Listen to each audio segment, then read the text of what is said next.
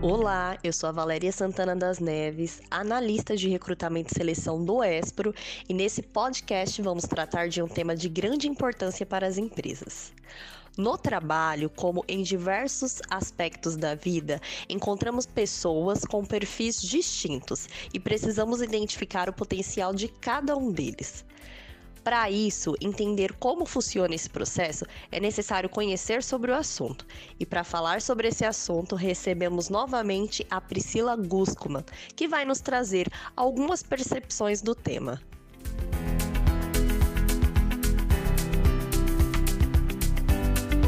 Bom dia, Valéria. É um prazer estar com vocês aqui novamente, né? Por um tema que eu sou apaixonada, que é falar de pessoas. Eu que tenho aí algumas formações na área de desenvolvimento humano, mas eu sempre gosto de falar da minha formação básica, que foi jornalismo, depois especializei em marketing, e eu entendi que para a comunicação funcionar de uma forma que realmente gerasse resultados, eu precisava conhecer mais pessoas. Então fui fazer um MBA internacional em coach, especialização em PNL, que é a programação neurolinguística, constelação sistêmica, e aí eu entrei para o mundo do desenvolvimento humano e atualmente eu faço um MBA especializado no varejo pela USP. Então é um prazer estar aqui com vocês hoje e eu espero contribuir muito com você e também com todos os nossos ouvintes. Então, para começar, né, nós temos algumas perguntas para fazer para a Priscila. Como ela é especialista, então nós temos algumas, algumas questões aqui. Uh, e a primeira, eu gostaria de entender, Priscila, se pessoas com o mesmo perfil geram mais resultados para a empresa? Bom dia, Valéria. Vamos lá. É, tem muito mito, né, que as pessoas parecidas elas trabalham melhor. Eu falo que é um mito, realmente, né, porque isso não é verdade. As pessoas com perfis parecidos, elas têm pontos de vista muito iguais e muitas vezes isso acaba travando o processo de toda a empresa.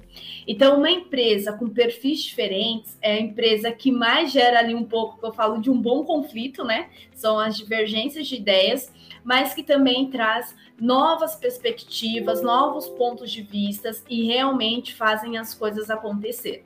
Então, dentro de uma equipe, nós precisamos ter aquelas pessoas que são mais comunicativas, precisamos ter aquelas pessoas que são mais analíticas, precisamos ter aquelas pessoas que são mais ousadas, né? E também precisamos ter aquelas pessoas ali que elas são mais pragmáticas também, mais voltadas a processos.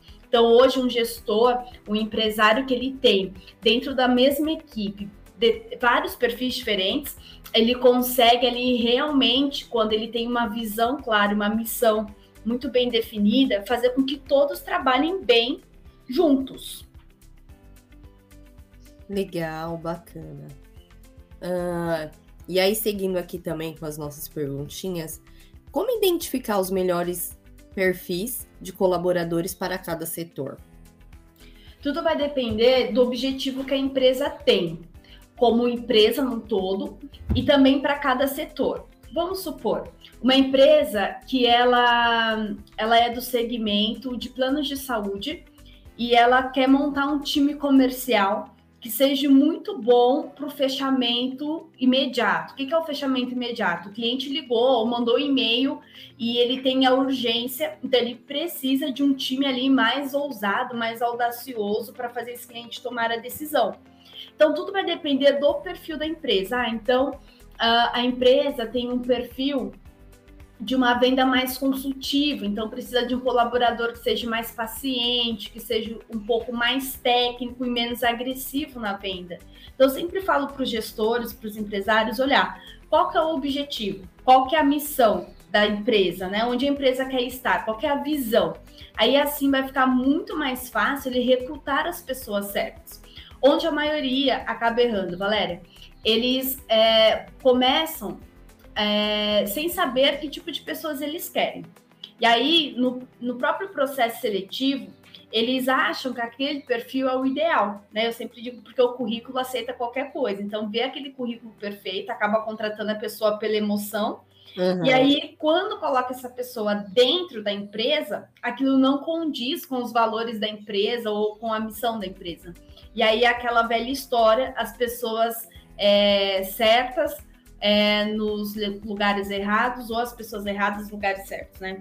Então tudo vai da visão do gestor.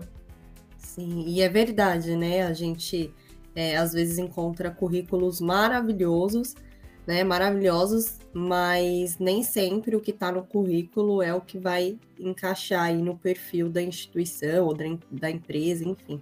Sim. É, e qual o melhor perfil para liderar? Para a liderança, mais uma vez, vai depender do perfil da empresa. Mas eu sempre digo assim que tem alguns pilares básicos assim de um bom líder, né, de um líder de sucesso, de um líder de resultado, que é aquele líder que ele é autorresponsável primeiramente pelos próprios resultados dele. Aquele líder que ele, que ele está voltado, são dois pilares principais, tá, Valéria, que eu sempre digo, do líder do novo mundo. O primeiro pilar é ele estar voltado para pessoas é aquele líder preocupado em desenvolver pessoas, em cuidar de pessoas, treinar pessoas, delegar, acreditar nas pessoas, realmente ter o time ao lado dele. E o segundo pilar do, do perfil ideal de liderança é o líder voltado para resultados. Hoje em dia não tem como mais uh, o líder não gerar resultados para a empresa. Então, independente do setor que ele esteja dentro da empresa, é, ele precisa estar gerando resultados. Quando nós falamos de resultados, na maioria da, das vezes vem na cabeça do empresário, do gestor, vendas, números. Só que existem muitos outros indicadores, outros resultados que os outros, que líderes de outros setores podem oferecer também. Como, por exemplo, produtividade é um indicador, uhum. né? Qualidade é um indicador.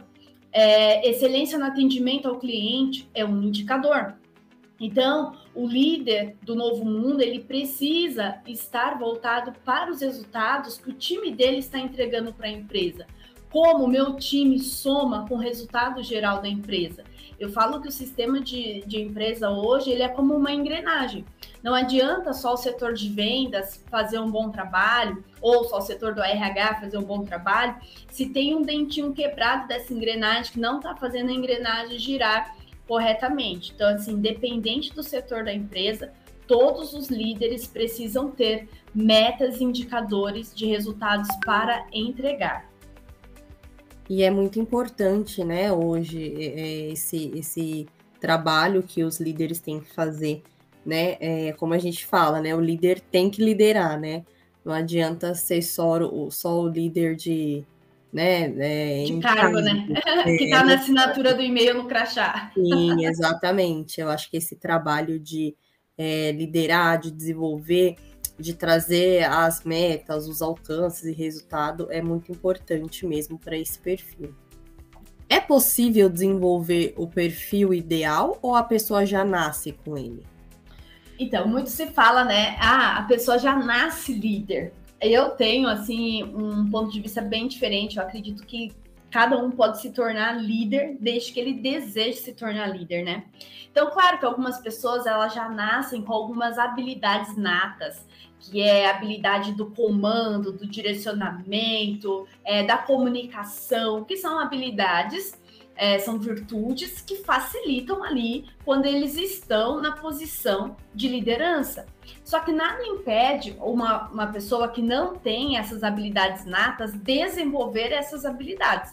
Eu sempre uso o exemplo é, entre talento e habilidade é, e eu sempre trago a reflexão do Cristiano Ronaldo e Neymar, né? Então nós temos aí o Cristiano Ronaldo, que é um cara que desenvolveu habilidades, continua treinando incansavelmente essas habilidades e se tornou um dos melhores do mundo. E temos o Neymar, que é o talento nato, só que, por outro lado, ele não treina com tanto afinco como o Cristiano Ronaldo.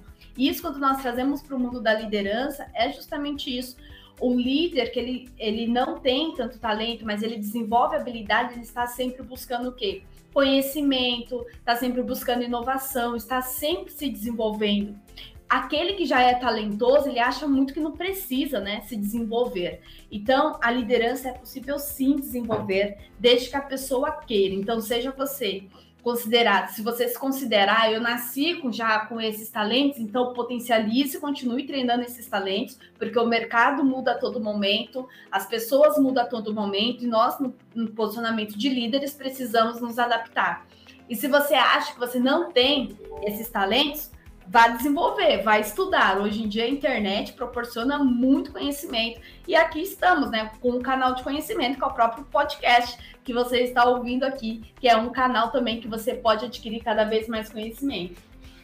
Legal, bacana. Então, nesse caso aí, eu acho que você trouxe bastante a questão também, né, é, do treinamento, né? As pessoas têm que se, né, que têm interesse em se desenvolver ou entende que pode chegar, né, pode alcançar, mesmo não tendo nascido, nascido com esse estilo de liderança, através do, né, do treinamento, de conhecimento e autodesenvolvimento. Então, a pessoa pode chegar, sim, num cargo de liderança, certo? Sim, Valéria, eu tenho uma frase que eu digo o seguinte: sucesso é treinável. Nós precisamos treinar constantemente para ter sucesso. Não tem de repente a pessoa teve sucesso. Não, essa pessoa ela vem treinando e se preparando talvez a vida inteira para ter sucesso naquele momento. Então, se a pessoa quer, quer ser um líder de sucesso, ela precisa treinar todos os dias. Ler, ouvir podcast, participar de treinamento, de desenvolvimento. Até hoje eu estudo muito, todos os dias, todos os dias. Hum. Por quê? Porque o mercado muda, então eu preciso estar antenada com o que está acontecendo Atualizada, no mercado. né? Isso Se atualizando. Legal, bacana. É, e qual dica você dá para uma empresa que deseja né, um time produtivo e de alta performance? Primeira coisa, começa no recrutamento e seleção. Contrate bem. As, as empresas, elas contratam rápido e demoram para demitir. O que, que significa isso? Fazem processos seletivos muito rasos contratam na urgência. E aí, pra ontem, né? Processo isso, seletivo para ontem. Tudo, tudo na urgência, acaba aceitando qualquer candidato para tapar o buraco da vaga. E aí demora muito, demora-se muito tempo para demitir. Então, assim, já viu ali no primeiro mês ou durante a experiência que o candidato não está entregando e mesmo assim demora seis meses, 12 meses para fazer essa demissão. Eu faço a inversão, né? Eu sempre falo para os empresários nas minhas mentorias, nos treinamentos que eu dou. Então, você precisa é, demorar muito tempo para contratar, isso significa um processo seletivo muito bem estruturado, em fases. Com qualidade, né? Com qualidade que já que a empresa já precisa ter um descritivo desse cargo pronto para saber que tipo de pessoas buscar para preencher o descritivo do cargo. Não é contratar a pessoa e depois ver o que a pessoa vai fazer. Não, eu preciso saber o que eu quero que essa pessoa faça e aí eu vou vendo quais os perfis se adequam a esse descritivo de cargo. E aí eu contratei é 100% certeza dessa pessoa é, dar certo? Claro que não. Existem várias é, vertentes que podem impedir que, que esse candidato dê certo. Porém, a gente consegue minimizar ali os erros. E aí, vamos supor que eu contratei e não deu certo. Eu tenho que fazer esse desligamento o quanto antes. O quanto antes. Eu não posso deixar uma pessoa improdutiva no meu time porque ela acaba contaminando as outras pessoas. E isso que acontece na maioria das instituições. As empresas contratam pessoas que não dão resultados e acabam contaminando aqueles que geram resultados. Legal, bacana. Bem importante aí essa colocação, né? É um processo seletivo, então, bem estruturado, com qualidade, e a gente sabe que a área de recrutamento e seleção é importante porque os talentos, né, geram os melhores resultados. Então, Sim. Então, acho que por isso essa importância aí é. de fazer um processo seletivo com qualidade. É, e aí, Valéria, contratamos bem, vamos conseguir o quê? Treinar e desenvolver essas pessoas. Qual é a maior dor hoje das empresas?